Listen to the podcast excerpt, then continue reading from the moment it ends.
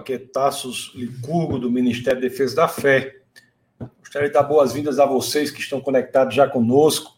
Hoje nós temos o nosso webcast. Toda quinta-feira, né? Toda quinta, às 21 horas, nós temos o nosso webcast É Proibido Não Pensar. Nesse webcast aqui, nós abordamos a relação das questões mais importantes do cristianismo e suas relações com a ciência, a filosofia, as artes, a cultura. E hoje vai ser um tema muito interessante, né? um tema específico. E antes mesmo de apresentar o tema, eu vou chamar aqui o nosso querido Paulo Lima. Chamá-lo aqui, se eu consigo. Olá, meu querido, tudo bem? Olá, pastor, tudo bem, graças a Deus. Paulo, eu gostaria de, antes de nós começarmos, eu gostaria de lhe agradecer imensamente por você ter aceitado este convite para participar aqui do nosso webcast. Você abrilhanta o nosso webcast aqui. Muito obrigado, viu? Nossa, uma honra, uma honra imensa. Ó, pessoal, o Paulo, ele ele está fazendo doutorado, é doutorando em biotecnologia pela Universidade Estadual de Maringá. Não é isso? É de, você mexe por essa universidade e, tá, e continuou lá, está fazendo seu doutorado, né, Paulo? Sou, isso mesmo. Doutorado, terminei junto com a faculdade, faculdade de filosofia aí da, no meio do caminho, junto com o doutorado de filosofia, mas algumas especializações que eu fiz junto com o mestrado aí, algumas loucuras. Rapaz, ele é graduado em engenharia ambiental é, pela, pelas faculdades Oswaldo Cruz, filosofia, né, gestão ambiental. Você fez muitas graduações, foi, Paulo? Fez três, é, três graduações. Eu ia entrar numa de física agora, mas já comecei uma outra especialização. Junto com 12, 14 horas de trabalho, eu acho que não vai dar muito certo. Mas, rapaz, você tem, gosta muito de estudar, então, né? Estudante. É por isso que ele tem esse bocado de livro aí atrás dele aí. Vocês estão vendo aí esses livros? Ele disse: se você citar qualquer coisa, ele, ele é bem capaz de dizer o livro, a página, o parágrafo. E olha só quem fala, né? No, no papo que a gente teve lá, no doutor, alguém fez doutorado com direito. Pois é, rapaz, o Paulo, ele, ele vai falar conosco aqui, nosso bate-papo aqui, sobre uma questão muito única, questão aí da biotecnologia ambiental e a relação disso com Deus, né? Como os estudos da biotecnologia ambiental apontam para uma mente inteligente por trás das soluções que são encontradas para problemas que muitas vezes aparecem até depois da existência das próprias soluções.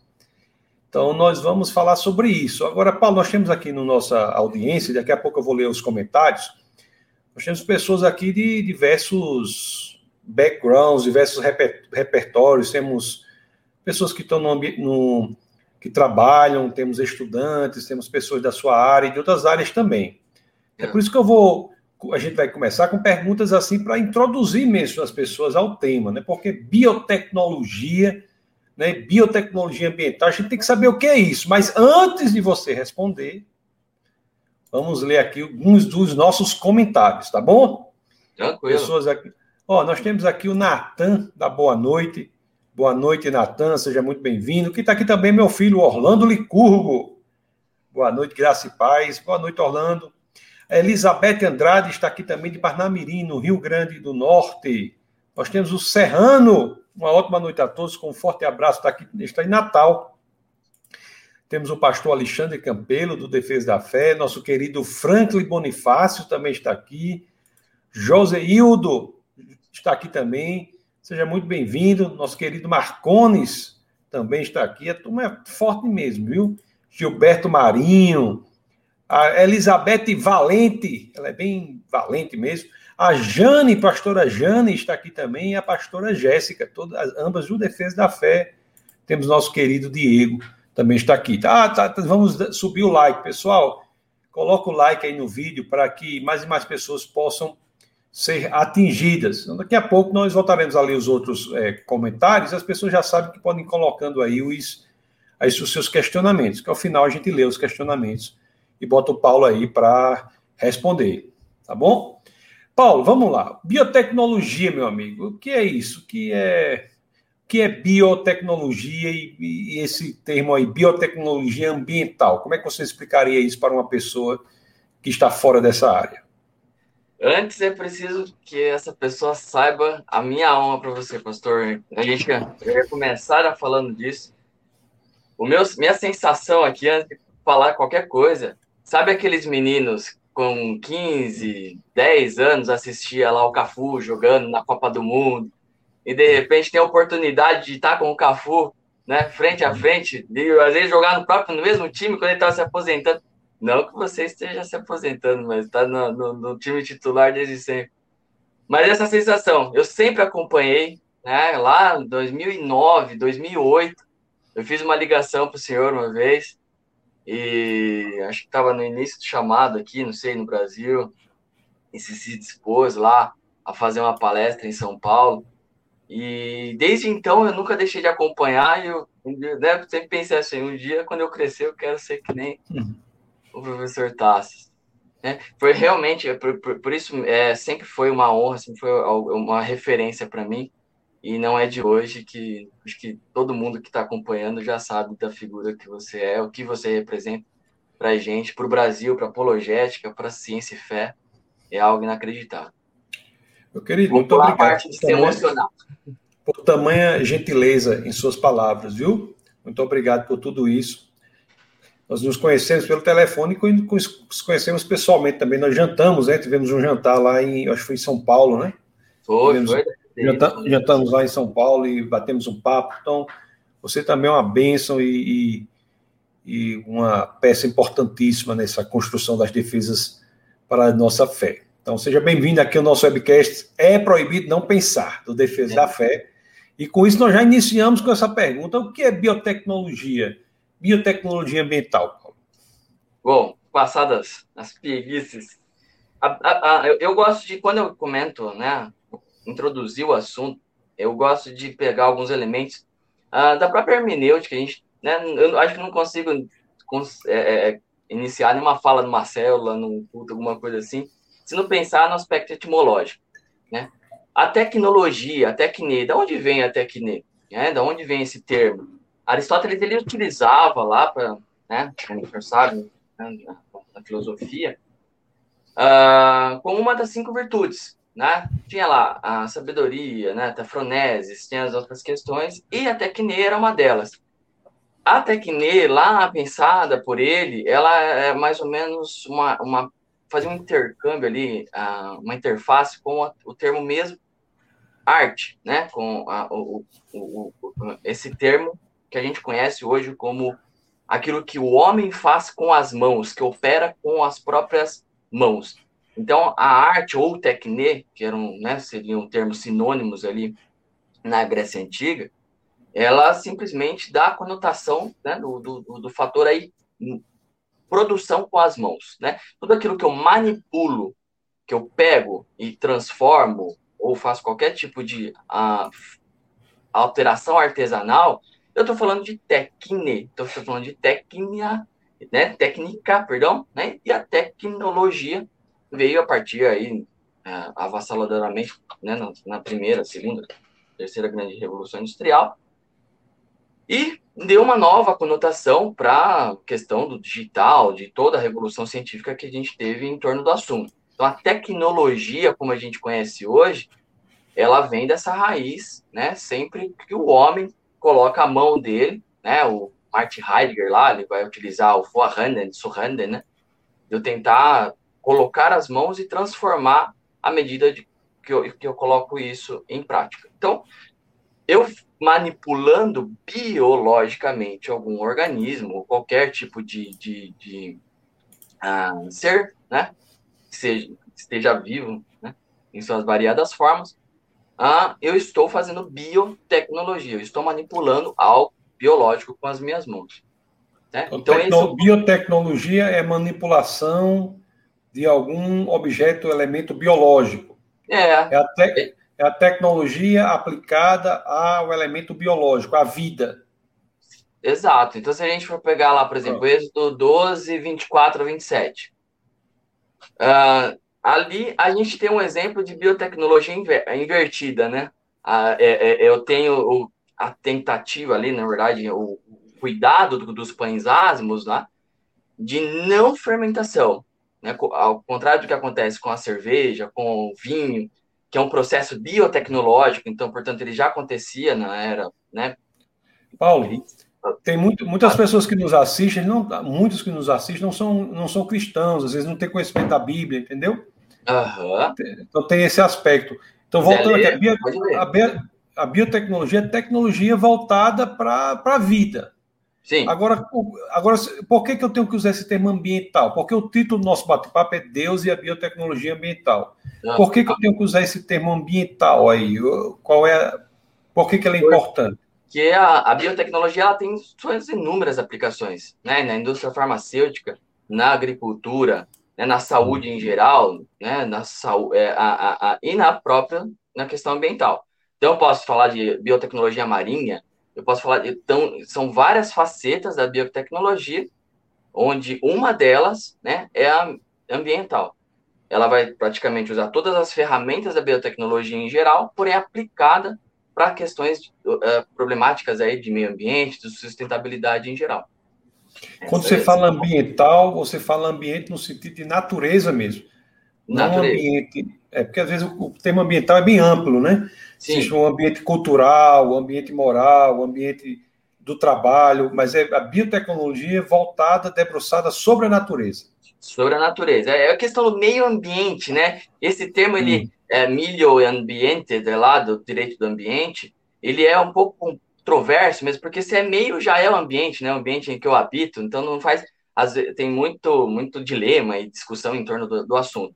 Mas, em geral, quando eu estou falando de meio ambiente, estou falando de questões naturais, aquilo que se aplica, que a gente conhece como organismos vivos, biológicos e tudo mais. E no dia a dia, na prática, no, do, daquela pessoa que não sabe grego, não sabe nada na prática, para que, que serve a biotecnologia ambiental? Como é que isso modifica e melhora a vida do homem, do ser humano? Bom, são inúmeras as, as aplicações. Aí as, vou começar pelas mais curiosas, né? Para quem está chegando já ficar com a, com a orelha em pé aí, dos problemas bioéticos que ela pode incorrer. Então, uma coisa é assim, se a gente for para pensar, poxa, seria hoje, né? A gente tem várias aplicações na produção de milho BT, por exemplo. Então, eu já não como mais milho, milho, né? Sem ser milho o quê? Milho o quê que você milho, falou? Milho BT. É, é, é um é tipo parte, de Mas é, é, um milho, é um milho, é um milho que está envolvido na política? Não, é outra coisa. Não, não, não. Esse é, BT é outra coisa, sim. É, não, é, a, a, esse BT é da Bacillus thuringiensis, né, que é o, o nome da bactéria.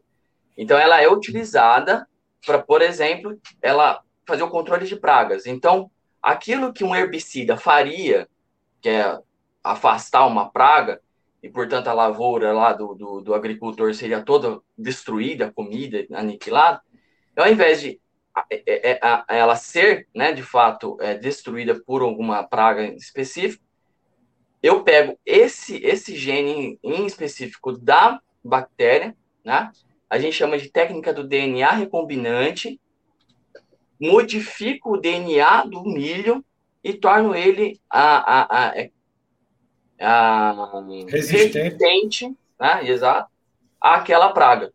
Então, aquela praga ela não vai é, fatalmente, ou se ela, se ela consumir aquele milho, ela vai, ela vai morrer.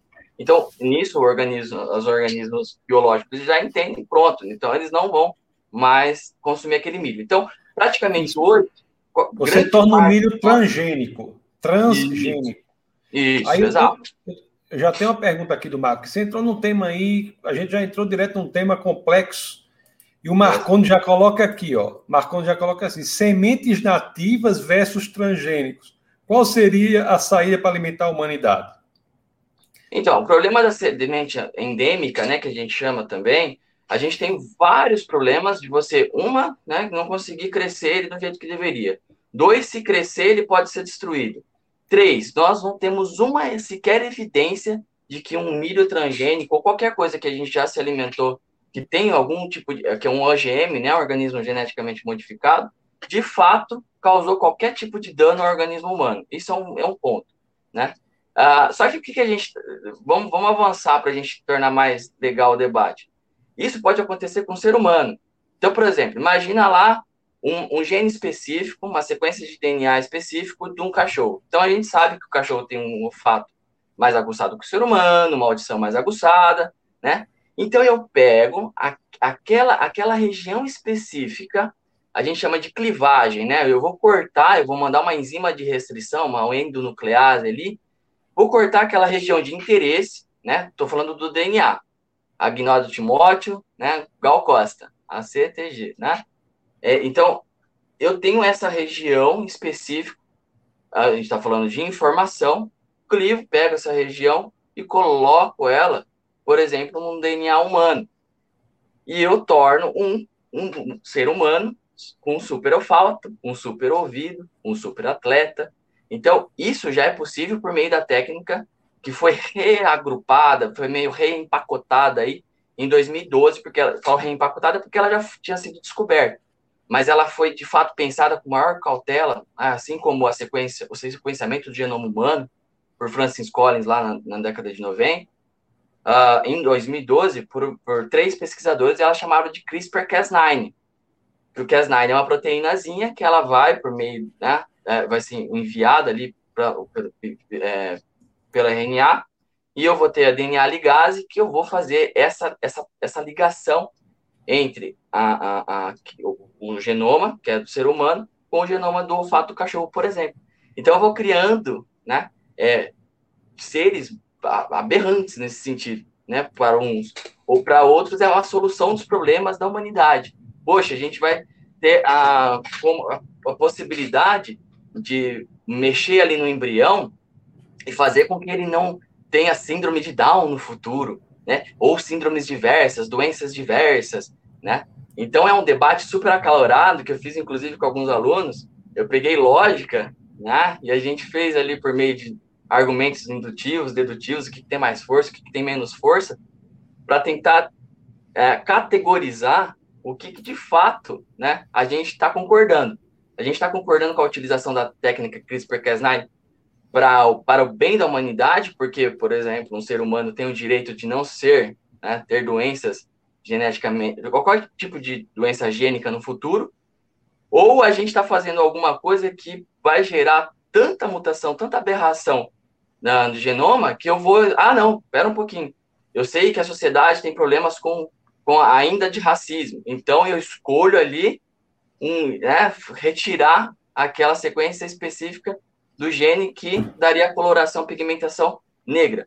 Olha o nível de, de, de, debate bioético que a gente pode incorrer com a edição genética, né? Então, a biotecnologia, ela está causando todo esse burburinho aí na comunidade científica.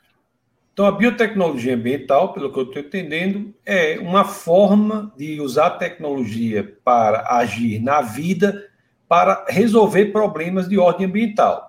Aí você certo. deu um exemplo que foi no caso do milho. Então, os milhos, que naturalmente eram, eram muito susceptíveis ao ataque de determinadas pragas quando sofrem mudança em seu gene, Sim. ou seja, se tornam transgênicos, eles se tornam mais resistentes.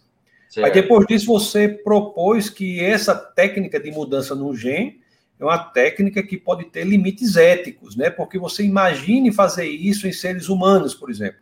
Você Exato. traria consequências éticas muito importantes, muito delicadas. Mas, mas antes de nós chegarmos no ser humano, ou sem falar no ser humano, nos mantendo ainda no milho. Uma, uma, um problema real que nós temos, que o Marcones coloca aqui, essas interferências genéticas no milho e nos outros alimentos, você acha que isso é a biotecnologia, no intuito de, de criar trans anima, é, é, é alimentos transgênicos mais resistentes é uma saída para alimentar a humanidade ou você vê esses problemas que você viu no ser humano de alguma forma afetando os problemas mesmo nos alimentos? É uma faca de dois gumes. Por enquanto, o grande hum. debate, é o grande debate aí é se essas alterações genéticas no organismo né, celular, do, do vegetal, ele vai causar algum tipo de mutação gênica no ser humano, né, na alimentação humana. Por enquanto, até hoje, e isso eu estou falando de pesquisas extremamente conservadoras nesse sentido, né? Tudo passa por um rigoroso teste de qualidade, verificabilidade, então de 10, 15 anos aí no mínimo, para poder liberar um produto para consumo humano, é, depois de passado por inúmeros, uma batelada imensa de testes, até hoje não se comprovou nenhuma aberração cromossômica em qualquer é, sequência de DNA humano, até agora. Então, assim, a promessa é que sim, a biotecnologia ambiental, ela vai suprir é, praticamente todo, ela, ela pode resolver, inclusive, o problema da fome no mundo.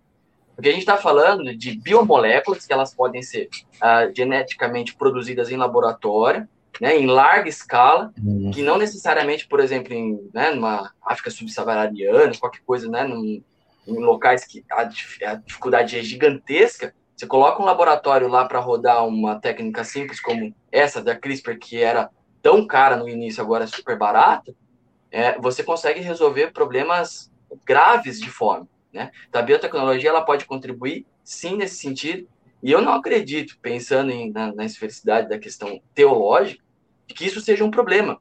Porque se a gente consegue, se a gente saiu, né, se a gente tem essa, essa fase da agricultura ali fortemente empregada né, na, em Abraão, Isaac e Jacó, e isso nos permitiu chegar até aqui, por que não, já com a tecnologia que a gente tem hoje disponíveis em, em mãos, eu vou deixar de pensar, né? Eu vou, se, eu não, se eu não trabalhar essa questão toda que Deus concedeu para gente de conseguir fazer essas coisas para o bem do, do, próximo, por que não aplicar? Só que é isso, né? Como uma, uma, uma arma, como qualquer coisa. Se você for utilizar a esmo, a, a toda sorte, realmente ela vai ter profundas questões é, bastante delicadas ali no futuro.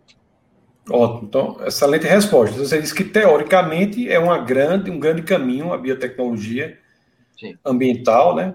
Que não se verificou nenhum problema, o que quer dizer que não possa vir, né? O direito ambiental, inclusive, tem um princípio que é o princípio da precaução.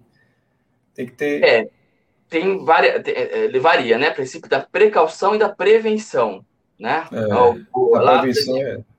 É, então, lá a gente tem a, a ah, vou esquecer o nome da declaração, eu já, já vem na, minha, na, na memória. Ah, você tem a, o princípio da não maleficência, né? E você tem o da beneficência. Então, por exemplo, se eu pensar em prevenção, eu estou pensando em resiliência ambiental. Então, eu estou pensando uma forma de fazer alguma coisa, já que a gente está imbuído de manuseio, de produção, de fazer uh, algo esperando algum problema no futuro que pode vir. Então, estou disposto a correr um grau de risco aceitável. Esse é o princípio da prevenção no direito ambiental. Agora, precaução é bom. Se existe risco, a gente vai proibir, já vai embargar, já vai antes de começar, a gente já para. Porque eu vou me precaver, né? Então, esse daí, ele tem uma, uma conotação política um pouco mais do pessoal que é ambientalista, né? Que tem é, uma aversão completa ao desenvolvimento. Inclusive, desenvolvimento sustentável para eles não faz nem sentido, porque ou é desenvolvimento ou é sustentável, então coisas assim. Então, nós vimos aí que tem vários problemas ambientais que podem ser enfrentados pela biotecnologia. Mas você me parece que, que tem uma ideia aí de que o estudo desses problemas e das soluções associadas indicam uma inteligência por trás, né? Como aí vamos entrar agora nisso, nesse, nesse elemento, né? Como assim? Como é que neste contexto da biotecnologia ambiental, né, que nós já batemos um papo aqui sobre o que era, uhum. nós podemos encontrar exemplos que, faz, que fazem com que nós fortemente consideremos a possibilidade de existir uma mente por trás já estabelecendo essas soluções. O que, que, que você tem a dizer sobre isso? Então, o que me levou a, a concluir, né, eu, para mim, é, é, uma conclusão, né? Às vezes tem, tem coisas que a gente está em fase de pesquisa, né? Mas, no caso, por exemplo, se a gente for pensar uh, em fungos, fungos que é o que eu estou trabalhando hoje, né? Então, eu tenho lá um, um fungo bem específico, que é uh, o Gertandera, Facellomyces alternarium, são três fungos que ah, eles conseguem degradar um corante da indústria farmacêutica, que é o Disperse Red One, que é o DR1. E esse corante, de alguma maneira, né, ele foi produzido ali pela, pela, pela tecnologia humana, para a gente né, ter nossas roupas, daí praticamente na indústria têxtil a gente sempre teve esse corante, mas de algumas outras formas. Hoje ele está mais comercial. Ah, como é possível tá, eu pegar um, um, um, um, organismo vivo que existe aí desde sempre, né, desde a criação do mundo, e o fungo é bem interessante, que ele está muito mais próximo do ser humano do que do animal, ou de qualquer, ou, ou melhor, muito mais próximo do ser humano, do animal, do que do vegetal uh, que resolve um problema específico da indústria têxtil. Como isso é possível? Como é possível a gente encontrar bactérias que elas se alimentam do petróleo? Então, ah, houve um vazamento. É muito mais, é muito mais barato, promissor, eficaz, eficiente eu jogar um bando ali de bactérias que elas vão uh, destruir, né? Como, por exemplo, a, a, a, a, a traça da cera, ela come plástico.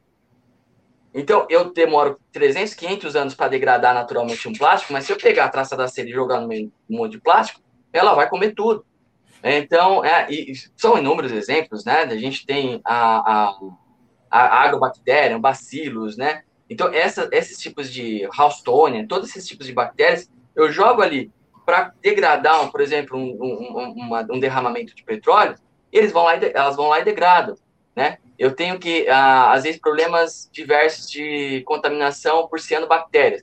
Eu pego ou associo lá uma moringa oleífera, que é uma, um coagulante natural, com uma, uma nanopartícula magnética, por exemplo. Eu associando elas, eu consigo remover a toxicidade daquele efluente. Então, quando vai né, para o corpo hídrico normal, eu já consegui tratar como com alimentos químicos físicos, não, com elementos biológicos que já existem no mundo. Então, nesse sentido, eu posso afirmar categoricamente, a gente tem né, uh, como identificar isso tudo por meio de bioindicadores, por meio de biomarcadores. Então, a gente utiliza lá, por exemplo, a cebola, a raiz da cebola. Então, eu coloco a raiz da cebola no efluente para ver se ele está crescendo. Então, o meristema ali tá ok, tá bonitinho, a, a, a, a divisão celular tá acontecendo na, legal, né? Todo mundo, acho que quem não conhece da área, mas só dá uma pesquisada. Interfase, metáfase, anáfase, telófase, tá tudo certinho nessa divisão celular, não tem nenhuma aberração cromossômica, não tem cromossomo voando para tudo quanto é lado, né? Ou seja, mutações acontecendo, aberrações cromossômicas, cromossômicas acontecendo. Então, de fato, aquela divisão celular se está se dando naturalmente, significa que eu não tenho potencial citotóxico, mutagênico, genotóxico naquele organismo. Então eu identifico isso né, e bato o martelo. Olha só, isso aqui resolve o problema ambiental de fato, por meio do quê? Por meio de organismos vivos que já vieram prontos. Eles já vieram criados. Né? Alguém bolou né, uma estratégia linda e maravilhosa antes de tudo isso acontecer, né? Então, a, a gente está falando de 2020, de 2021 com sistemas, né, biotecnológicos que jamais, né, um, um Abraão, Jacó, Isaac imaginaria lá no passado. Então, o que você está dizendo é que nós temos soluções que ex existem antes dos problemas acontecerem, posso dizer isso? Porque você tem assim, assim, você no passado você não tinha certos problemas ambientais. Mas quando esses problemas ambientais acontecem, nós já identificamos na natureza elementos para solucionar esses problemas que estão ali anteriormente, e eles não se e não justificaria a existência desses elementos antes. Assim, não haveria uma razão de ser disso? É realmente antevidência ou ele já existiu por outra razão? Por que, que é, para mim faz todo sentido? Se a gente for parar para pensar, né, a gente tem vai, é, em torno de 11 milhões de substâncias químicas no mundo né, presente. Vamos supor, suponhamos, né, é, que todas elas sejam causem problemas ambientais. Uh, e a gente tem aí basicamente em torno de 5 milhões, a melhor estimativa, uma estimativa mais alta, né, de fungos. Uh, eles vão resolver todos os problemas ambientais? Não, não, ou não vão. Se a gente está falando de 11 milhões de substâncias químicas e 5 milhões de fungos, está falando menos da metade. Então, de fato, não resolveria. Porém, porém, a gente tem, eu não vou considerar, né, é, as 5 vezes 10 elevado a 30 bac é, bactérias que existem no mundo, que é um, né, é, seguido de 30 zerinhos. Eu vou considerar só 140 filos de bactérias. Porque a bactéria, como eu disse, ela consegue resolver problema de meio ambiente. Ela, se você colocar qualquer tipo de. Uh, uma fusarium, tá? junto com algum fungo ali, um diartandera, você consegue resolver um problema de, de, de, de corante na, na indústria têxtil. Então, se eu considerar. Ah, desculpa. Não, isso é importante porque ah, algumas pessoas têm essa dúvida. Existem é. bactérias boas. Quer dizer, não é a existência a existência da bactéria não quer dizer que é algo ruim. Agora, existem agora, com, agora falando teologicamente, né? no mundo caído, as, as bactérias se tornaram caídas também. A natureza caiu. Então você tem bactérias, parasitoides, ácaros, que podem servir para resolver problemas ambientais, né? E, e, e, no, e no mundo que no, no momento que nós estamos agora, enfrentando aí uma virose importante, que é dessa é o, essa Covid, o Covid, é, a gente pode dizer também que o vírus em si não é necessariamente mal. Né? Não. Existe, existem vírus também que solucionam problemas. Agora, outro, agora, no mundo caído, esses vírus tomam outras, outras feições. Então, só queria que você falasse um pouco sobre isso também, para que as pessoas entendam que a existência desses elementos. Estou chamando elementos porque se eu falar organismos, alguém vai dizer aí, vírus não é organismo. estou chamando para não ter problema, estou chamando desses elementos aí, de, de, que são os fungos que você trabalha, tem os parasitóides, as bactérias, os ácaros e os vírus. Eles podem juntos serem é, a combinação deles que solucionam problemas ambientais, não é isso? Exatamente. Eu vou dar uma informação que talvez o pessoal fique curioso. A gente, para cada célula, para cada célula que a gente tem no corpo, a gente tem de duas a dez bactérias.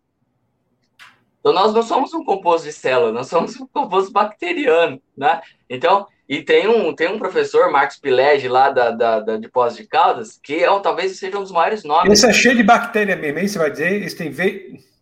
Oi? Você vai dizer que esse professor tem muito mais bactéria que as outras pessoas? Não, é que ele trabalha.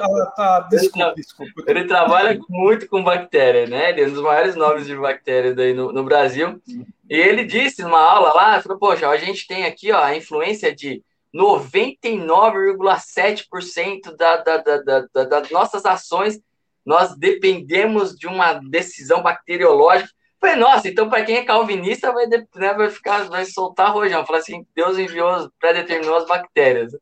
Então, é, praticamente tudo é determinado né, por conta dessa ação bacteriológica. E sim, claro, com certeza, a gente tem tipos de, né, a família Boculoviradiae né, é difícil esse nome em latim, de vírus, ela, ela vai lá, ela vai levar né, a, a um, um, gene de interesse, ele vai fazer ali uma, a, um controle de pragas, e hoje, praticamente, se a gente for para pensar o que a gente consome hoje, por meio do controle biológico que a gente tem na agricultura, a gente só consegue consumir produtos mais baratos, mais saudáveis, porque a gente tem um controle biológico bastante acentuado.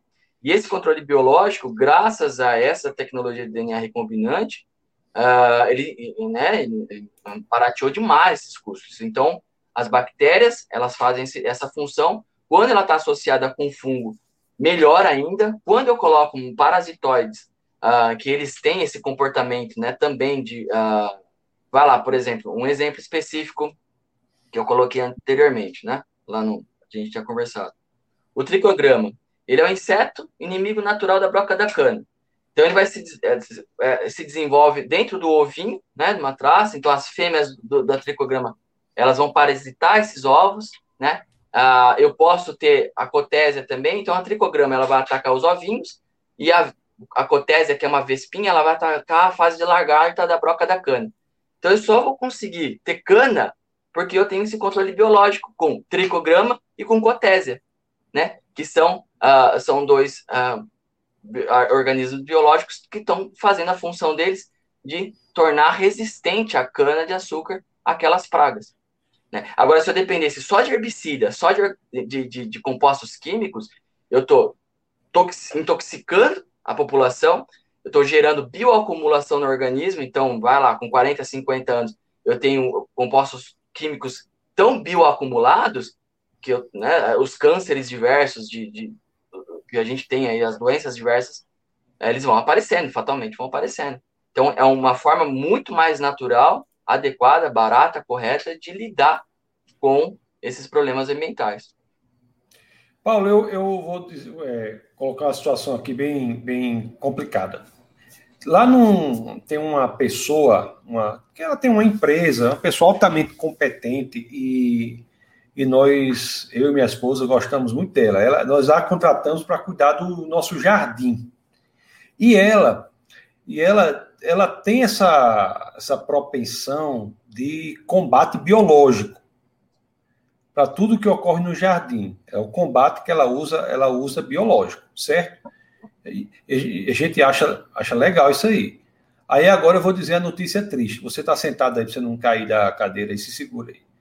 Aí chega uma planta lá, que tinha uma situação lá, que ela, não me lembro qual era o fungo que era que estava lá, que ela chegou, ela chegou para a gente e disse assim, olha, eu vou ter que chamar um agrônomo, é, porque eu acho que isso aqui, o combate biológico, não dá não. Aí o agrônomo veio e passou lá um, um remédio aí desse aí que, você, que a gente não gosta. Um, é, inseticida, uma, um negócio desse aí que eu não sei nem o nome. Né?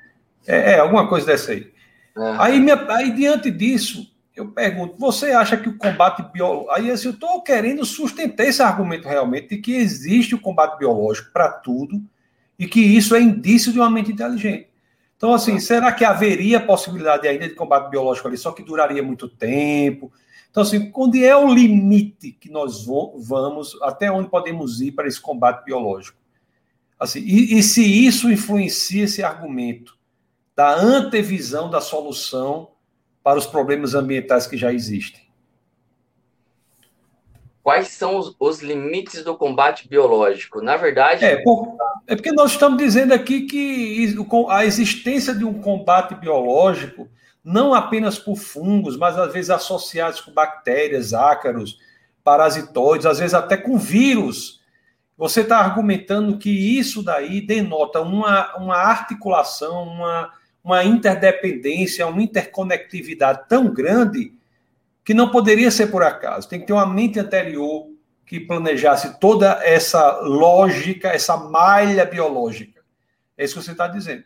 Aí eu estou tentando aqui dar um contra-exemplo da minha experiência, que é a pessoa não quis nem saber mais dessa malha naquele caso biológico, ela quis saber do, do, do remédio mesmo. Ah, entendi. Não deu certo. Ah, entendi. Agora não deu certo, acho que por conta do tempo que ela deveria esperar ali para aquele, aquele organismo né, biológico combater a praga ou qualquer dano uhum. que ela tinha. Não, de fato, a gente está falando né, de uma maneira extremamente amadora né, de, de fazer alguma coisa. Com certeza ela não deve ter, né, não, não tem como julgar, mas ela não, não deve ter tido nenhum tipo de instrução nesse sentido. Mas, mas, mesmo que suponhamos que ela tenha tido e tudo mais e não conseguiu esperar o tempo adequado, né? Então, já, já, come... Bom, já, já é uma redundância por si só, porque se ela conhece, ela já saberia o tempo que demoraria, de fato, para aquele, aquele organismo agir. Uh, a gente tem que ter né, a visão madura também das coisas. Então, se eu sou um pesquisador, eu sei que, obviamente, tudo se, tra... se tratar de, de organismos vivos, eu tenho uma, uma talvez, né, uma, uma, uma, forma mais lenta de produzir, de fazer, de pensar as coisas. Então, talvez a ação de organismo demore um pouco mais. Então, por exemplo, um, um, uma, uh, voltando para os nossos fungos lá, e a gente já vai continuar aqueles números que a gente comentou. Uh, um, um, um Gertandera da vida, ele vai conseguir uh, descolorir né, um efluente que está contaminado com corante têxtil mais rápido, por exemplo, do que um Flebia. Então, nesse sentido, eu descobri ali um fungo que tem uma eficiência né, maior do que aquele outro. De quanto? Às vezes 10, 20, 100 vezes mais. Então, o que eu esperaria 100 dias com o Flebia, eu espero um dia só com Gertandera. O que, que significa isso? Conhecimento. Então, eu tive que pesquisar né, então a gente está falando de um universo de 5 milhões de fungos, né? Para eu mapear tudo isso, então o que a gente conhece são apenas 100 mil fungos. Olha a, a diferença abismal que é do que de fato se potencialmente a gente pode chegar do que a gente conhece. Bio, na biodiversidade, a gente conhece bio, 20% da biodiversidade do planeta, 7% dos oceanos, 4% do universo. O que, que a gente conhece? Nada, praticamente nada. Então, para eu conhecer todo esse universo, é continuar com pesquisa atrás de pesquisa. Eu não, eu não estou dizendo, o argumento aqui não é que tudo vai se resolver por meio da biotecnologia, porque, suponhamos, vamos numerar todos os fungos, esquecer os nomes, de 0 a 5 milhões, até achar o fungo 1 milhão 248 mil 350, já a humanidade já, já se foi, até, né? E ainda, pode ser que ele não resolva por si mesmo. Eu tenho que associar com algum coagulante natural, né? Uma moringa oleífera, um tanino, um tanfloc, mais algum tipo de bactéria, talvez até um tipo de vírus, para que eu consiga atingir a máxima eficácia e máxima eficiência na descontaminação, na descoloração, na desintoxicação, para que eu possa liberar aquilo lá para consumo. Então, o argumento não é que isso vai acontecer. O argumento é que já existem evidências de que acontecem. Então, o pouco que a gente conhece, a gente já consegue trabalhar nesse sentido. Então, o que eu quero. Né? Tá ótimo. Então, nós, você, nós superamos essa dificuldade que eu coloquei. Você disse que, às vezes, o, o, a escolha para um tratamento tão natural é porque a pessoa quer um resultado mais rápido. Mas, ou, ou, ou não conhece o fungo, um Isso. outro tipo de fungo que não foi descoberto que possa fazer rapidamente também. Exatamente. Aí vai para aquele. É, e vai para aquele, aquele. Também tem a questão sociológica também, né? Que os laboratórios e tal, mas querem, querem produzir os medicamentos, mas não vamos nem entrar por aí. É. Então, tudo bem. Então, enfrentou isso aí. Aí, então, eu já posso aceitar que para todos os problemas ambientais é possível defender que há soluções que, de índole natural. Com certeza. Posso dizer isso? Pode dizer. Então, agora, é, claro. Não, não, pois não. Aí eu vou querer saber agora. Então, agora, como é que eu posso dar o segundo passo no argumento e defender que a existência dessas soluções naturais para problemas ambientais que existem não são é, não é um acontecimento que se dá pela, pela própria dinâmica da natureza, porque necessariamente eu tenho que dizer que é altamente provável que exista de fato uma mente inteligente por trás para colocar todo, toda essa gama de soluções. Porque não vai se dar de modo fortuito, né? Não é alguma coisa que simplesmente a, a suponhamos que a gente tem ali um problema ambiental uh, natural. Isso tem nas mais diversas formas, né? Uh, um derramamento de petróleo numa, suponhamos que não tem mais seres humanos na Terra um derramamento de petróleo, algum, sei lá, né, algum, alguma jazida pode ter sido rompida lá no fundo do oceano, ter vazado petróleo para tudo quanto é lado naquela região específica do oceano e morreu um monte de, de, de, de, de animais aquáticos. Então, nesse sentido, quem que resolveu o problema? Ninguém resolveu o problema, simplesmente foi uma fatalidade ali natural. Agora, quando eu envolvo uma mente inteligente que fez com que mentes inteligentes, né, fossem capazes de conseguir pensar no, de fato isso, uma bactéria X pode degradar petróleo, olha, um, uma cadeia complexa de hidrocarbonetos. Então, essa, essa bactéria específica, ela, ela come esse, esse, excesso de, hidrocar, de carbono e hidrogênio, né, de metis ali. Olha que legal. Então, alguém no laboratório, uma mente inteligente, que é o, ser, o próprio ser humano, descobriu ali por ferramentas, né, métodos tecnológicos, que quando eu manipulo biologicamente um organismo, ou associo esse organismo com algum outro, eu gero maior eficiência e degradabilidade ambiental. Então, se a gente for voltar para a nossa, nossa, nossa numeração lá, de 11 milhões de substâncias químicas, né, isso daqui é uma, uma, uma suposição, é um cenário tá, que a gente está desenhando aqui. Suponhamos que todas essas 11 milhões de substâncias químicas que existem no mundo fossem, não são, fossem tóxicas. Então eu tenho 140 filos de bactéria, 5 milhões de fungos, 50, eu estou jogando lá embaixo, 50, apenas 50 tipos de coagulantes naturais. O que, que o coagulante natural faz? Você pega lá um, uma moringa oleífera, ela é um pozinho, uma sementezinha de uma árvore, né, da, da moringa, e então eu pego, destruo, é, é, é, torno ela em pozinho, né, ah, associo ela com alguma nanopartícula e retiro, né, por exemplo, aquele sobrenadante, aquele efluente que está contaminado com algum tipo de composto químico, ele vai se associar, né, à molécula daquele uh, efluente e vai trazer para baixo. Então, imagina ali um, uma lagoa de decantação. Então, eu jogo essa, esse, esse coagulante natural, ele vai criar uma certa uma aderência ali molecular e vai puxar para baixo. Depois eu simplesmente tiro aquele meu aquele meu uh, composto sólido ali, né, residual. Tirei isso daqui, eu descontaminei? Não, eu preciso verificar depois se de fato tá, tá, houve descontaminação nesse efluente. Como eu vou fazer isso?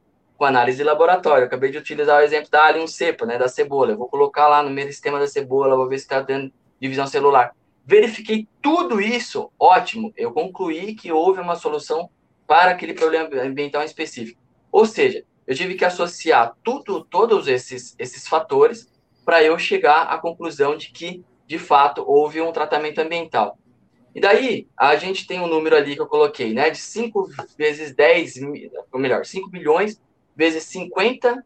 Esse daqui é a nossa, nossa conta aqui, né? De português. Se eu tenho 5 milhões de fungos, se eu tenho 50 tipos de coagulante natural, se eu tenho só 140 quilos de bactérias, eu consigo resolver 7 vezes 10 a sexta problemas ambientais. E se eu colocar 40 mil tipos de ácaros, mais 110 mil parasitoides que existem. Vai dar 5,25 vezes 10 elevado a 15 vezes 10 elevado a 31. Um número muito para lá né, de, de, de, de, problemas que a gente inicialmente ali pensou com as 11 milhões de substâncias químicas. Então, existem soluções na natureza e isso deve ter sido planejado anteriormente. Sem dúvida nenhuma. A gente só não tem a capacidade, né? As nossas faculdades cognitivas não chegaram nesse, nesse momento aí de conseguir ter nessa sopa de números, né, de quantidade massiva de desconhecimento que a gente tem dos organismos biológicos, de associar todos eles para resolver aquele problema específico. Que existe, ele existe, ele está lá, só que a gente não conseguiu. Então, por isso que pesquisas atrás de pesquisas, por isso que a gente tem uh, laboratórios no mundo inteiro que fazem essa busca incessante para descobrir cada vez um problema cada vez mais pontual que o outro. Né? Tá, aquele efluente está contaminado com aquele tipo determinado de óleo solúvel, como que eu vou fazer para tratar aquilo lá de uma maneira biológica, né, sem usar elementos físico-químicos. Aí eu vou lá no laboratório, vou fazer toda né, na minha placa de Petri, coloco lá, ah, eu acho que talvez, né, parece que esses filos de bactérias, eles resolvem esse problema. Então eu vou fazer o teste com 100 bactérias, faço essa batelar. Essa daqui parece que descoloriu melhor, daí eu vou escolher as 10 melhores, depois eu pego as três melhores, verifico no laboratório se não tem toxicidade, citotoxicidade, potencial mutagênico e carcinogênico, etc. Então, a resolução do problema, de novo, ela tá lá, né? Imagina, vamos trazer para um, um, um exemplo bem mais trivial. O índio lá, no, né, o xamã lá do, da, no meio da floresta, como que ele sabe que aquela, aquela folha, aquele tipo de, de né? Na Adventista, quando eu era comportor, eu vendia aqueles livros uh, na época, né? O Maravilhoso Poder das Plantas. Né? Como que eu sei que aquela planta específica resolve um problema, uh, sei lá, de tosse, de, por, né? ou colocando na perna, numa uma, uma cicatriz? Um... Alguém falou para ele no passado. Mas esse parré que falou para ele no passado, com certeza, né, que foi passando de geração em geração, ele teve que fazer muita pesquisa. E casualmente lá ele encontrou alguma planta que realmente resolvia aquele problema. E daí ele foi falando para o neto, para o bisneto. Então significa que naquele, naquela quantidade pequena né, de, de contato que ele tinha com aquela planta específica, ele conseguiu resolver aquele problema específico. Né? Então, suponhamos que ele não tivesse conseguido resolver. Né? A solução estava lá, sempre. Só que ele não conseguiu encontrar. Pois é. Inclusive, inclusive até nos tratados que o Brasil celebra com outros países, eu estava até trabalhando uma, uma espécie de negociação de um tratado desse, que é como o, a questão temos que proteger por patentes as questões que são decorrentes do conhecimento tradicional, né? Então, conhecimento tradicional dessas comunidades, de elementos que, que têm um efeito específico, muitas vezes são levados para outros lugares e eles, e eles usam, patenteiam aquilo no exterior, quando essa solução já está no Brasil, né? ou, ou vice-versa. Então, isso aí é. E eu, eu, bati um papo aqui com o Luiz Pianovski, que é um, que é um farmacêutico de alta qualidade. Ele, ele confirmou, dizendo que grande parte desses medicamentos são decorrentes mesmo de. Só, eles só isolam o princípio ativo é, decorrente de, uma, de algo biológico, natural, que é utilizado por essas comunidades que têm conhecimento tradicional associado à solução desses problemas ambientais assim específicos. É muito, muito interessante. Ô, Paulo, eu queria que a gente traçasse, o, o, o tempo já está correndo, vai até 10h20 por aí, são quase, ainda tem 10 e 9h53 aqui. Depois eu vou ler algumas perguntas aqui, ler alguns, é, alguns comentários. Mas assim, rapaz, nós estamos aí nessa virose aí, passando por essa virose, e o, esse tema vírus está em alta, né? O vírus, que é uma, aquele material genético envolvido por uma capa proteica, uma capa de proteínas. Como é que isso serve? É, você, você identifica que originalmente, antes, antes da natureza cair, né, o homem cai, a natureza cai, você, os vírus tinham função, funções boas mesmo. Eu vejo, que você fala um pouco dos vírus entomopatogênicos, né? Como é que, como é que, o que é que você tem a dizer sobre isso? É, não, vírus eu não tenho, eu não, eu não, eu não não trabalho Você é fungos, né? você estuda com fungos. É, fungos, exato. Né? E, você não estuda com fungos, desculpe, você estuda fungos. Não, eu estudo a solução ambiental por meio da utilização de fungos mesmo. De é, fungos. Eu, é, eu uso mas, fungos. Mas vírus podem ser utilizados também para a solução ambiental, né? Sim, assim como é que eu não trabalho com vírus. Vírus, a gente ainda tem no laboratório bactérias, né? Ainda é um pouquinho mais próximo. É. Os vírus ficam lá, mas uh, a gente tem essa transferência de DNA, né, para a célula humana. Então, isso daí é uma técnica que eles chamam de transdução. E é, isso, de fato, né, o, o vírus em si, ele se pós-graduou, né, em colocar é, qualquer tipo de outro uh, genoma ou um gene específico, qualquer coisa que seja, né, em, no seu, na sua, na sua, no seu DNA alvo ali, né? Então, esse, esse bacteriófago, né, essa questão toda de como ele faz essa. Ele parece um agente alienígena ali, né? A gente tem aquela, aquela vizinha. Então, a gente tem essa, essa, essa problemática, né? Que o vírus ele, ele sempre tem esse, esse, essa função, né? De destruir. Não é sempre, mas ele, em geral, ele faz isso. Porém, porém, porém? A gente tem essa, essa, do pouco que eu sei sobre o assunto viral, é isso.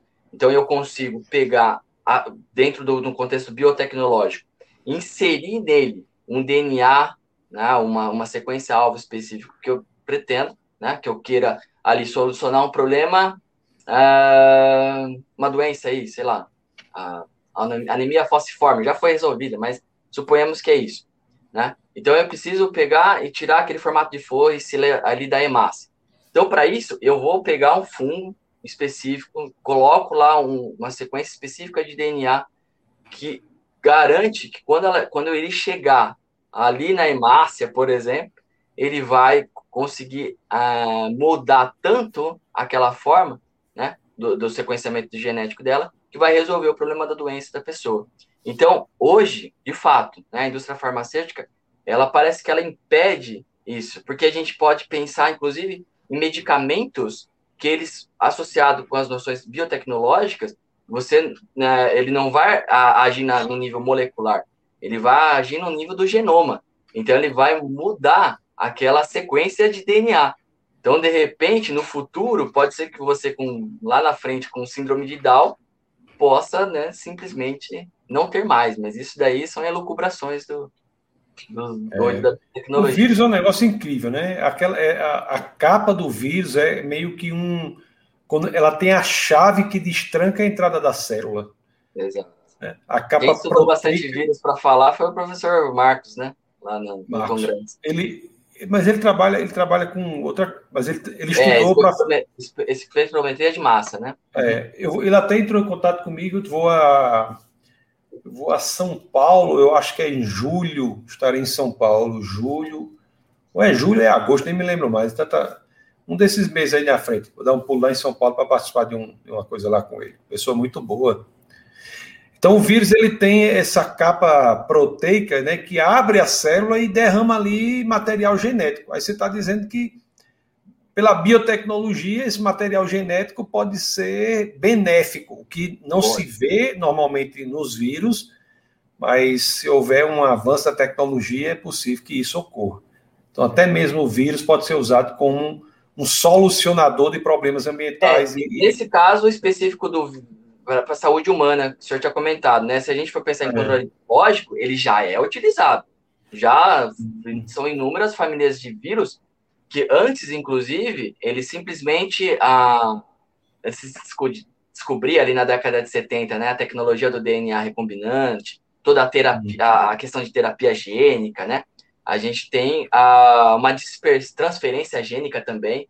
O pessoal colocava bactérias mesmo, né? Fungos e vírus dentro é é, é, é, é, eu até esqueci aquele negócio que meu avô usava, aquelas bombinhas lá de, de veneno, né, que tacava na casa toda. Hum. Eles usavam nisso, isso mesmo na lavoura, né, de uma maneira física ali. Quando veio a biotecnologia, a gente viu que dava para alterar o próprio genoma daquele organismo, né, implementando por meio da ação viral aquele vírus que vai ser prejudicial para aquela planta? Não, para a praga da planta. Então ele é ruim para a praga da planta. Então eu faço o controle biológico nesse sentido. Eu acho que agora ficou mais claro toda a questão do, bio, do, do, controle biológico. Né? Isso, ficou bom. Ficou bom. Agora me diga uma coisa: isso não pode ser, esse tiro não pode sair pela culatra, não, já que você. Isso ocorre na biotecnologia, você tem um vírus que tem a chave de entrada da célula, e se houver uma mutação, e as mutações, nesse, na nossa experiência, são quase todas maléficas, né? Você experiencia isso? Você vivencia isso? Não, sem dúvida. O controle essa, essa questão do controle biológico, inclusive, ela pode ser, ela pode causar o outro. Por isso que ele é muito bem estudado, delicadamente analisado. Porque uhum. de repente eu coloco ah, uma a, a cotésia que eu falei, né? Ou o próprio vírus, e ele se, se transforma num cara tão resistente, tão resistente que ele próprio, né, já que não tem mais nenhum predador ali para ele, para uma cotésia da vida, ele simplesmente vira uma praga por ele mesmo. Então, ele se, ele se prolifera tanto que ele passa, ao invés de ser o cara que solucionou o problema. Então, por isso que é muito bem estudado no laboratório, né, certificado, é. a quantidade de, de vírus que eu posso ah, ah, lançar naquele sistema biológico ali, para delimitando esse cenário não causar superpopulação de, daquele, daquele vírus, por exemplo. E sim, de fato, se a gente for pensar em mutações, né, é, de, elas são deletérias, elas são deletérias. Difícil, eu trouxe hum. até algumas imagens ali naquela aquele evento que a gente teve, né, de aberrações cromossômicas. Como que, se a gente está falando de uma metáfase, se alguém que tiver curiosidade tiver aí faça o computador, coloca lá metáfase, né? Você vai ver bonitinho ali, tão, tão certinho aquela, aquela divisão celular. De repente você tem cromossomo voando para esse lado, né? É, é, cromossomo livre, perdido, solto. Então, como que aquilo pode gerar informação? Então, o grande ponto é esse, né? Da onde veio essa informação toda? Da onde veio, de onde veio, né? Como que o ser passa, o não ser passa a ser, né? Então, esses dois pontos para quem é cético, para quem não acredita, eu acho que são os mais irrefutáveis, porque você consegue até é, ter esses debates da origem da vida e tudo mais, mas de onde veio a informação de fato, de onde veio esse código genético, a sequência que a gente conhece toda bonitinha, não se não, não tem não se sabe, não a, a ciência jamais vai conseguir chegar lá, porque a gente está falando de algo transcendente, a gente está falando de algo metafísico e ela não estuda essas coisas. Né? E como que o não ser passa para o ser, existe um abismo metafísico né? que a gente não consegue aí diagnosticar. Né? Assim é, como é, o inorgânico para orgânico e tudo mais. Né? É, não existe nenhuma experiência na face da Terra, na história da humanidade, em que a informação não tenha vindo de uma mente inteligente. Não existe. Por é, exemplo, isso. cultura de calos, que é uma, é uma das técnicas da biotecnologia. Né? Eu faço uhum. ali com células totipotentes, eu vou repicando, repicando, repicando, para quê? O meu intuito é gerar mutação, para que eu gere variabilidade gênica. Então, quando você passa de carro, vê aquelas, aquelas árvores todas bonitinhas, aqueles eucaliptos todos iguaizinhos, o mesmo tamanho, você se pergunta por que, que aquilo, como que pode, né? Aquilo lá é uma técnica chamada de micropropagação, tá? Cultura de tecidos, cultura de calos, isso é feito no laboratório. Então, uh, eu faço uma, uma clone, é como se fosse um clone, não é, tá? Mas é como se fosse um clone daquela, daquele organismo celular. Então, eu, eu vou gerando variabilidade genética por meio da cultura de calos para eu criar mutação. Porém, a gente está falando de uma câmera de fluxo, a gente está falando de uma mente inteligente por trás, que é um cientista que está querendo teleologicamente chegar em algum objetivo, né? chegar num fim específico. Se a seleção natural não tem nenhum, né, nenhum guia e tudo é cego, então como isso poderia se dar? Então, ocorre mutação benéfica? Claro que sim. Como com um agente inteligente por trás, colocando o dedo ali, né, dentro da câmera de fluxo e mexendo, todos os, cutucando ali com seus experimentos científicos. A cultura de casos é uma, uma, é uma técnica de forçar a mutação sob controle com a ação de mente inteligente para criar regeneração da planta. Exatamente. Né? Então, tem... Isso é tem que ter cuidado para não achar que isso é mutação, mas não é aleatória, né? Não é aleatória, ela não é fortuita. Ela tem um, um é objetivo. Uhum. É, a cultura de calos é uma, é uma ferramenta de gerar mutação para um fim esperado. Para um fim para, esperado. Normalmente é feito para regeneração, né? Exatamente. É, exatamente, sim. Uhum. Plantas regeneradas é, a, a via organogênese que fala, né? Ou embriogênese, né? Somática. Que ela vai conseguir. É, eu, ali eu consigo constituir mudas, né? Para que eu consiga é, é, atender toda essa demanda aí de micropropagação que eu comentei. Né? Não, Muito bom, meu querido. Deixa eu ler algum. Desculpe, você. Eu quero ler alguns comentários aqui, algum bate-papo, o pessoal está acompanhando. Tem muita gente aqui acompanhando. Nós temos a Cris, está aqui, está no Facebook. Grande Cris. Cris Lucena. Seja muito bem-vinda, viu, Cris? Você está no Facebook, você pode sempre também ir pro defesa, pelo YouTube. O YouTube é defesadafé.tv, canal de vídeos do YouTube. Porque aqui eu transmito pelo YouTube e pelo Facebook, mas o, a experiência do YouTube eu acho que é melhor. E a, e a, e a escola bíblica, que é às terças-feiras, às 21 horas também. Nós transmitimos pelo YouTube, Facebook e também pelo, pelo Instagram. O, temos o pastor Judson, está aqui também. Pastor Judson é o pastor que tem a imagem do YouTube mais invocada que eu conheço. Invocada demais essa imagem dele. Né? O, o Serrano, que é biólogo, o grande Serrano, que é biólogo, defesa da fé, diz: ó, nem todas as bactérias são patogênicas. Não, é, é verdade. O Natan diz assim: ó, existe algum perigo futuro neste tipo de intervenção genética, mutação genética? Intervindo e mudando sua criação original, na história da humanidade sabemos que toda boa ação foi criada uma reação negativa. O que você tem a dizer sobre essa importante pergunta? É, a gente chegou a comentar, né, se existe um futuro Oi. tipo de intervenção. Existe algum perigo aí da mutação? Então, sim, existe, como qualquer coisa, né? A gente tem, tanto é que os estudos eles, eles focam-se exatamente nessa ah, agora eu entendi. Sabe quem é o Natan? Sim. Meu pai. Mas, Olha rapaz, pai colocando numa sinuca de bico aqui, ó. Na, mas, rapaz, Natan Lima, olha aí, mais é na, o seu Natan botando para quebrar aí no. É, só que ele entrou, com, ele, ele entrou com o nick dele de corretor. É, ah. Ele é o nome dele. Por isso que eu não. Né? Ah. É, é e aí, aí pronto, aí vamos Então, de vamos fato, né, tem interve... essa intervenção, ela pode acontecer, posso ter algum tipo de problema ali de mutação genética é, deletéria, porém, porém, né, não se tem nenhum estudo até hoje que, que mostre que de fato aconteceu isso. É óbvio, há quanto tempo a gente consome alimentos tradicionais, naturais? Há milhares de anos, né, desde a época de Agora, quanto tempo que de fato a gente tem transgenia, organismos geneticamente modificados? De umas décadas para cá. Então a gente não tem esse estudo ainda de 100, 200, 300, 500 anos que vai acontecer com a humanidade lá no futuro. Então pode ser, claro que pode, tem essa, esse risco.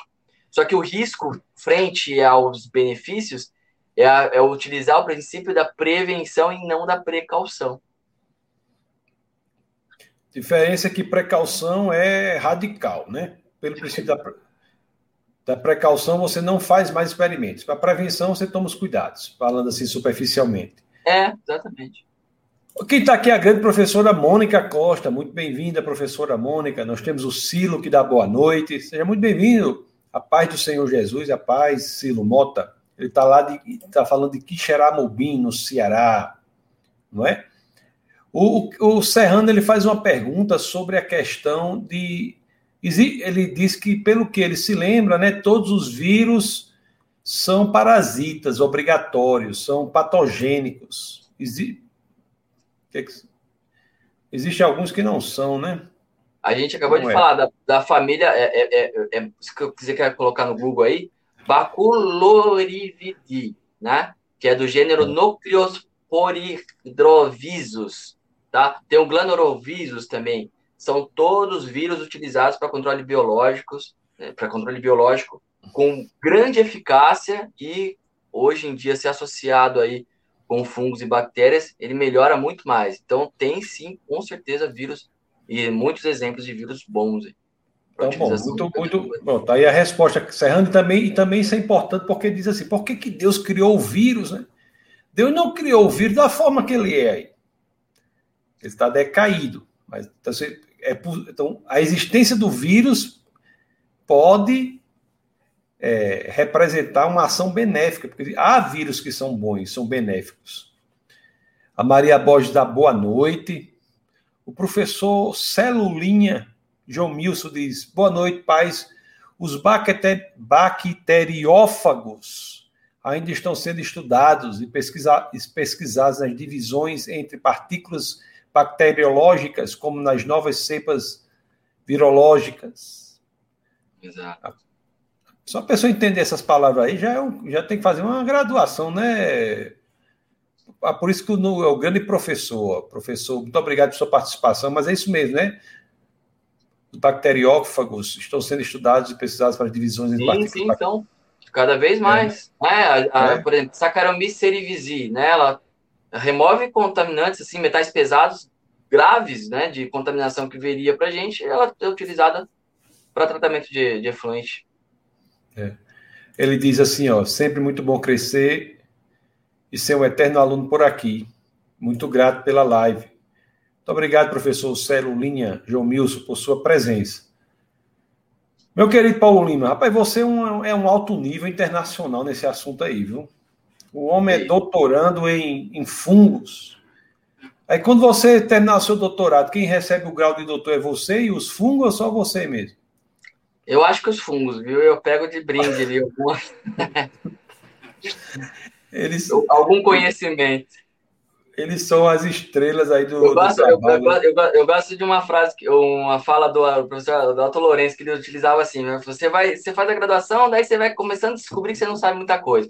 Aí você faz o mestrado, você fala assim, cara, realmente eu não sei. Quando você faz doutorado, você faz o seu atestado de burrice. Fala assim, realmente eu não sei absolutamente nada. Porque imagina só, estudo um, eu quero chegar num tipo de fungo para tratar um tipo específico de, de corante. Então, realmente, né, para esse universo todo do, do desconhecimento, a gente é realmente limitado, totalmente dependente de Deus. É. Qual é a grande área do seu doutorado? É biotecnologia, mas fica em que problema? É, biotecnologia é, mesmo, né? É ambiental é um programa... mesmo, né? o, o, programa de biotecnologia ambiental. Aí, o meu laboratório, de fato, é de mutagênese e de monitoramento uhum. ambiental. Só que, como eu faço essa, essa análise, né, eu preciso fazer um experimento de fato. Então, eu faço uma associação né, com o pessoal ali que trabalha com fungos. E nesses últimos dois anos eu venho me dedicando a isso. Ano que vem eu tenho que defender que já estou no quarto ano. A gestão ambiental, Paulo, tem de ser feita por meio de biotecnologia ambiental? Não, mas o que, que acontece hoje, né? Se você for ver lá, por exemplo, quem mora em São Paulo, tem algumas informações, mas em São Paulo que eu morei a vida toda lá. Uh, uhum. o decreto 8468 da CETES. Então, você tem lá uh, todos os parâmetros de valores orientadores, parâmetros físico-químicos. Você não tem os parâmetros biológicos. Então, de repente, você está lançando um efluente ali, né, em corpo hídrico, mas você não analisou se ele é, tem o um potencial citotóxico, mutagênico e genotóxico. Então, nesse sentido, você tem uma limitação clara né, de, de uma gestão ambiental só focada nos aspectos físico e químicos. Está faltando abrir esse leque aí para as questões de monitoramento biológico. Pois é. Eu vou, eu vou dar uma, uma informação bastante polêmica, tá? Eu tive um artigo que eu tentei publicar recém, faz uns, uns 3, 4 anos, que eu estudei ali a, a, a, o lançamento de 17 alfa, 17 beta, etinil estradiol em corpos hídricos né, influentes, hum. fazendo alteração de sexo dos peixes, masculinização das fêmeas e feminização dos machos e, em especial, a grande parte, feminização dos machos. E o que acontece? A gente tem uma, uma, um dado ali bastante acentuado depois da década de 50. Ou seja, eu tenho um fortalecimento ali da indústria farmacêutica lançando, lançando cada vez mais estrogênio na água. Então, essa feminização dos machos, esse comportamento que é visto, e de, assim, todos os artigos que você for ler sobre o assunto é, é, é, é, é em conteste de fato existe essa feminização dos machos. Eu só coloquei, né, no, no, no artigo, é, é possível que isso aconteça, esteja acontecendo com o ser humano? O referi negou, já voltou, não tem é, problema, ali não se encaixa. E por que, é, que os peixes estão ficando assim? Os peixes estão ficando assim por quê? O que está vendo? Por conta do excesso de estrogênio na água. Que, que, é, que, é, que é decorrente de quê? Por exemplo, 17 beta-etinilstradiol de, de, de anticoncepcionais e esses medicamentos é. especialmente de mulheres ali. E o próprio efluente que é lançado pela indústria farmacêutica. Né? Então, o que está acontecendo? Por que eu dei esse exemplo? Porque eu estou fazendo biomonitoramento ali físico, ou melhor, estou fazendo monitoramento físico-químico, mas eu não estou fazendo biomonitoramento. Então, de fato, está alterando alguma coisa no organismo biologicamente, ou só físico-químico, eu só estou vendo o dano aparente ali que não está sendo causado, né? E o que está de, por de trás de tudo isso, né? Então, é, será que era só juízo de valor, né? Ou limitação de pesquisa? Então, é isso que é. é. Você tem esses. É, quem fala bastante disso, disso é o Everton Alves, né? Que tentativa de publicar em revistas aí com qualidade mais alto, mas simplesmente porque rotula você, você já é bloqueado na academia por conta disso. É o grande Everton. O, grande o homem, o, homem, o homem dinossauro, no sentido, né? Grande especialista. Ele já participou aqui, vou te chamar para participar de novo em alguma. Pessoa Oi, muito eu, vi, eu vi que foi em agosto do ano passado, ele tem que, tem que participar. Chamar de novo. Não, ele, ele é uma. Ele é um, é o cientista mais elegante do Brasil, né? É, o gravatinha, né? É, aí eu vou entrevistar ele com essas camisas minhas, tudo esculhambada. Fica uma coisa muito desproporcional. Você tá chique aí, viu? Você tá chique. É, então eu fui peguei uma blusa ali que tava ali perdida no, no armário, é. ali que há tempo eu não tinha usado. Tinha, tá com fungo não a, blusa? Tô na dúvida, pastor. Meu querido, mais uma vez, eu quero lhe agradecer demais por sua presença, por sua participação. É, você vê que um bate-papo desse aqui com uma pessoa especialista como é você, né? É tão importante para, às vezes, um aluno que está querendo estudar essa área, aluno cristão, às vezes, e fica assim meio, entendeu? Com medo tal, e ver tem exemplos de pessoas que dedicam a vida à ciência, em mais diversas áreas, e tem uma vida cristã, é, são cristãs, né? São, de, de, deram o seu coração para nosso Senhor Jesus Cristo. Então, só muito obrigado, não só pelas informações que você passou, mas também pelo testemunho né, de ser um cristão e estar, estar na, na ciência. Então, vou passar a palavra para você, para suas, seus últimos, suas últimas colocações aí, não, não deixando de reforçar essa minha gratidão por sua participação, tá bom? Pastor, é uma, é uma, é realmente, eu vou reforçar aquela, com outras palavras, né? É como se eu tivesse um, um menino lá que assistindo o, o, jogador na Copa do Mundo, o ídolo dele, o cara que sempre foi referência para ele, poder, além de só pegar um autógrafo, ter um, um bate-papo, né? Para além do que a gente fez ali no jantar, um bate-papo como esse é uma. Eu, eu tô tentando segurar a emoção, porque eu sou meio chorão, então uhum. vamos segurar, mas realmente você é uma referência, o senhor é uma referência para gente, para todo mundo, mas especialmente para mim desde o começo. E é o que o William Lane Craig ele tem uma fala dele que eu acho que eu admiro muito né? Por que, que cristão tem que viver na periferia do conhecimento? E a gente está sendo mal preparado, né? Indo com um escudinho de madeira, espadinha de plástico, para uma batalha, que está todo mundo ali já muito bem preparado. E hoje, eu acho que é papel das igrejas, é papel que o senhor faz enquanto pastor, enquanto é teólogo, pessoa que tem também uma dedicação à filosofia, e conhece muito mais de ciência do que tanta gente aí, que fica metendo pitaco onde não deve, é, resgatando né, essas mentes que muitas vezes podem estar enegrecidas ali por conta dessa, desse ateísmo, desse excesso de agnosticismo e esse, essas trevas intelectuais que, à medida que parece que o tempo foi passando, o cristão foi, bom, já que eu não consigo refutar, não consigo uh, argumentar, eu vou me esconder, né? Ou, é, por exemplo, a TDI, por que, que eu me encantei? Quando eu li a primeira vez aquele Signature in the Cell do do Stephen Meyer, eu ouvi ali e falei, puxa, é, não que eu tenha é, glorificado a Deus por não ter nenhuma Bíblia ali. É justamente por não ter nenhuma citação bíblica que eu falei, puxa, então, na verdade, não preciso usar só o exemplo de Moisés, de Abraão, de Jacó com, com o agnóstico. Eu posso usar exemplos científicos da própria natureza, do jeito que ela, me, que ela se mostra, para né, evidenciar a ideia de um design, a ideia de um, de um projetista, a ideia de quem criou todas essas coisas, né? Então, por meio também, também, não precisa ser o único, não. É, eu não, eu, eu, eu, também não, não, não rechaço, por exemplo, quem gosta, é, quem estuda, eu, lógico, eu leio West McGrath, por exemplo. Ele fala, bom, eu coloco o binóculo do cristianismo e olho a natureza. Isso é lindo, mas quando você nasceu numa vertente cristã, isso é muito mais fácil. Agora, quando você já nasceu com, com esse num ambiente cético, num ambiente ateu. Então, eu não vou ter esse binóculo do cristianismo. Eu preciso olhar direto para a natureza. E quem que está fazendo esse papel e fazendo bem hoje, né? A, a TDI. Então eu vejo, eu olho para a natureza e concluo, cara, isso não pode ser fruto do acaso, né? Então é, é nesse sentido que eu acho que muitas coisas, é, muita convergência há também entre visões aí e tudo mais, né? De de teístas que têm essa, essa inclinação mais filosófica, científica, e não é nenhum problema. O de fato é, quanto mais você estudar, esse é o fato, quanto mais você estuda, quanto mais você se dedica, quanto mais você se aprofunda, mais você se aproxima de Deus, porque Deus é infinito em todos esses conhecimentos. Paulo, muita gente aqui parabenizando a você por sua participação, por, sua, por suas palavras. Paulo, você, você tem o seu Instagram, está colocado aqui no, na descrição do vídeo. Pessoal que está assistindo agora e que esse, essa, esse vídeo fica lá no canal Defesa da Fé.tv e as pessoas assistem depois também. Também é transformado em áudio e colocado em oito plataformas de áudio, como Spotify, aquela outra é Apple Pod, Podcast.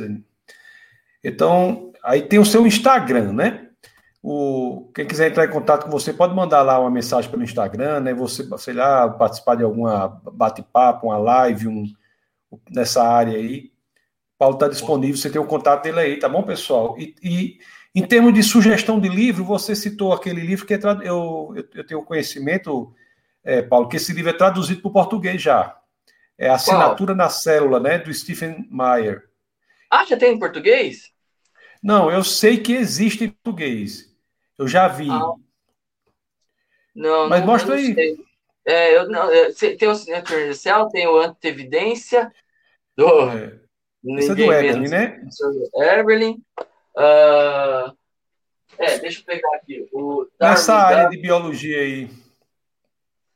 Tem, tem, esse, tem alguns aqui, na verdade, né?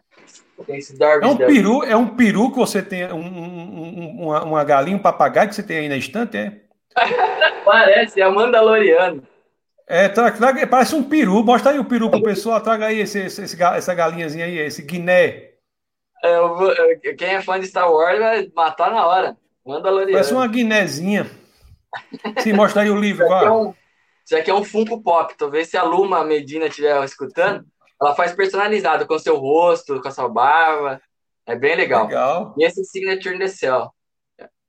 Ela, Tá. ela fez um. Esse aqui é do Stephen Meyer. Esse aqui também é legal, The Design Revolution, do, Dems, do, do William Dembski. E É. tem vários outros, né? Mas esses são os mais. Tá bom. Mais Então, tá, fortes boas aí. sugestões de livro aí. Meu querido, Deus abençoe você. Grande abraço. E você mora tá, tá em Maringá, né? Maringá, cidade do calor. Cidade do calor, porque Maringá é, é Paraná, né? É Paraná, mas o pessoal fala assim: ah, mas nossa, Paraná é friozinho, nada. Gua- Guarapuava lá embaixo é, agora perto do Noroeste, aqui perto do Mato É Grosso. É, é o Agreste Sulista. é o sertão do Paraná, ó. É o sertão do Paraná. É, então tá bom.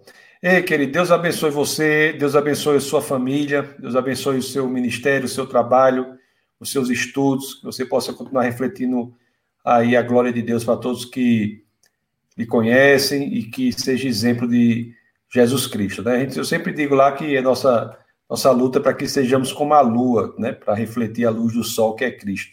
Nunca queiramos ser como o sol, mas como a lua que reflete a luz do sol, e o nosso sol é Cristo. Um abraço para você e fique com Deus, tá bom? Senhor, pastor, foi uma honra. Até mais, querido. Até Até mais, mais. tchau. Pessoal, vocês viram aí a grande participação do nosso querido Paulo, né? Professor Paulo, doutorando na área de biotecnologia, e nós ficamos conhecendo bastante sobre biotecnologia. Então, fiquem com Deus. Eh, se lembre aí do, das, das terças-feiras, nós temos o nosso webcast, o, o, é, nossa escola bíblica. Toda terça-feira, às 21 horas, a nossa escola bíblica. E as últimas aulas estão lá no defesadafé.tv. Você já pode assistir se você quiser.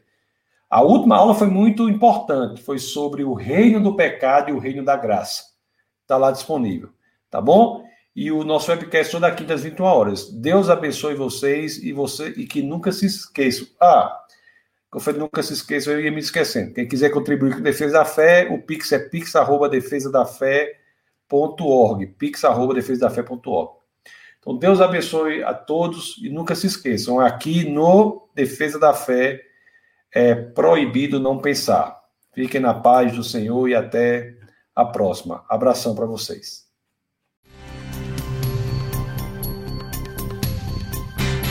Essa foi uma produção do Ministério Internacional Defesa da Fé, um ministério comprometido em amar as pessoas, abraçar a verdade e glorificar a Deus. Para saber mais sobre o que fazemos, acesse defesadafé.org.